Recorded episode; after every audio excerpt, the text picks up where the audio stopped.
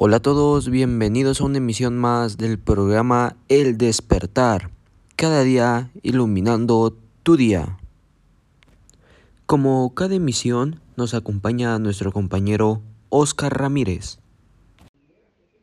Hola, un gusto estar con ustedes. Mi compañero Emanuel Hernández.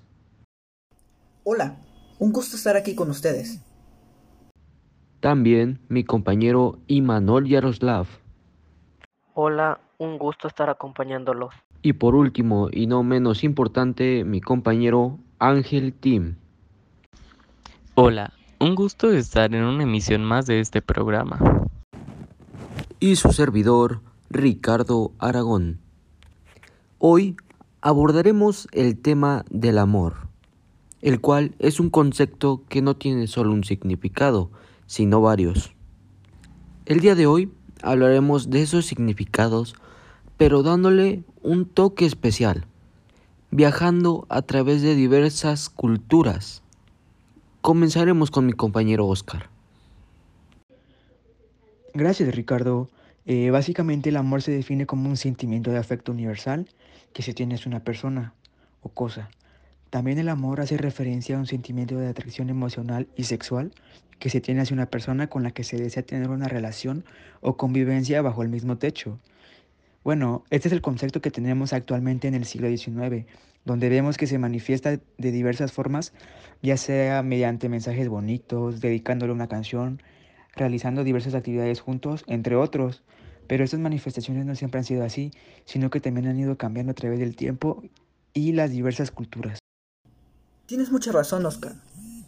Tenemos de ejemplo la égloga, que es un subgénero de la literatura que toma la forma de un poema lírico clásico, que muchas veces es plasmado como un monólogo o un diálogo. Cuando tiene la forma de un diálogo, se asemeja a una obra de teatro en un solo acto, algo semejante a un monólogo. Bueno, para que lo entendamos mejor, supongamos que estás en un teatro y luego vas a ver cualquier tipo de drama. La escena suele durar más de una hora y se cambian el vestuario, la configuración y los roles. Están cambiando constantemente su comportamiento. Los pasos solo no ocurren en un movimiento. No es que esto esté fusionado en un mismo comportamiento, pero la historia contada es muy corta y solo requiere un comportamiento porque no requiere ningún tipo de cambio. Básicamente el origen de las églogas se remonta al siglo IV a.C., durante el Imperio Romano. Uno de los poetas de este subgénero eh, más famosos fue Teócrito, con su obra Idilio, que este quiere decir en griego pequeños cantos o poemitas. En esta pues presentaba pues historias pastoriles. Eh, ahora una, hablemos de una égloga muy famosa, que e, sería la de titulada Égloga 1 de Gasilaso de la Vega, donde el amor pues es el tema de la égloga en sí. El conflicto se expresa desde dos posturas diferentes, mediante la exposición del diálogo de dos pastores. El primero, Salicio, que éste se lamenta desde el desdén y la frialdad de la hermosa Galatea, quien lo abandona por otro. Y el segundo, Nemoroso, llora la muerte de su amada Elisa. Otro tipo de texto que tenemos es el caligrama. Una caligrafía es como un tipo de lectura viva, en la que se dibuja un objeto relacionado con el tema de la poesía. Incluso la escritura toma la forma de este objeto, es decir, la forma tradicional de escribir un poema se rompe. Por lo tanto, podemos decir que las imágenes refuerzan el contenido del poema de manera creativa.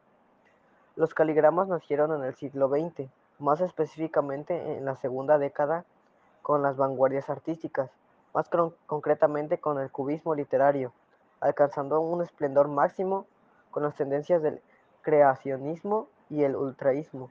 Uno de los autores más representativos es Guillaume Apollinaire.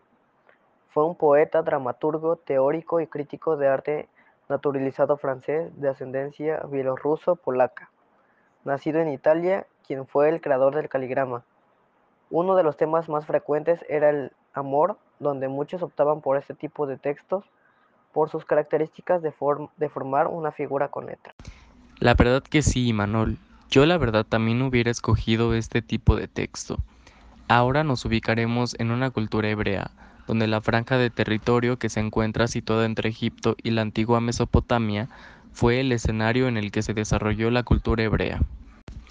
Los hebreos establecidos en Canaán se dedicaron a la agricultura y a la ganadería. El cultivo característico era el olivo y la vid. También obtuvieron legumbres, lentejas y claro, el pastoreo de ovejas, bueyes, cabras, caballos y camellos acompañaba la actividad agrícola. Por otra parte, los héroes eran completamente monoteístas. Creían que un dios o en un dios que les exigía exclusividad y aunque estaban rodeados por naciones politeístas, idólatras y fetichistas, rechazaban por completo estas prácticas, pues entendían que al aceptarlo los llevaría a la desaprobación de Dios y su eventual destrucción. Así como también una de las historias que más tiene fama en esta cultura es básicamente acerca del rey Salomón. Fue un tercer y último monarca del Reino Unido de Israel, justo y sabio. Básicamente este ejerció el poder en el vasto territorio de la Mesopotamia, entre los ríos Eufrates y Tigri, durante casi cuatro décadas. Como te comentaba, este, uno de los textos más famosos de la cultura hebrea es el Cantar de los Cantares, donde nos relata la historia de amor entre el rey Salomón y la reina de Saba, aunque existen múltiples interpretaciones sobre este extraordinario poema, simbólicamente las figuras de la amada y el amado remiten a la relación entre Dios y el pueblo elegido. Muy interesante lo que han dicho cada uno de ustedes, donde cada uno nos decía cómo esta palabra del amor tuvo distintas representaciones en diferentes épocas y culturas, donde mi compañero Oscar hablaba acerca de cómo se hacía actualmente. Emanuel nos mencionaba sobre las églogas, pertenecientes al imperio romano. Por su parte, Imanol nos mencionaba sobre los caligramas, que a mi gusto y concuerdo con Tim, es el tipo de texto que más nos gusta, ya que al hacer una figura con palabras, se nos hace algo extremadamente cool. Y por último, pues mi compañero Tim, que nos hablaba de la cultura hebrea, específicamente del cantar de los cantares, que era una historia de amor entre el rey Salomón y la reina Sabá, que cabe mencionar que en varios textos no se mencionaba su nombre, solo se le conocía así. Esto ha sido todo por esta emisión de hoy del programa favorito El despertar. Cada día iluminando tu día. Los esperamos en el siguiente episodio. Como siempre, un gusto tenerlos aquí junto a mis compañeros. Bueno, hasta luego, igualmente un gusto. Igualmente, un gusto estar aquí. Hasta luego. Hasta pronto a todos.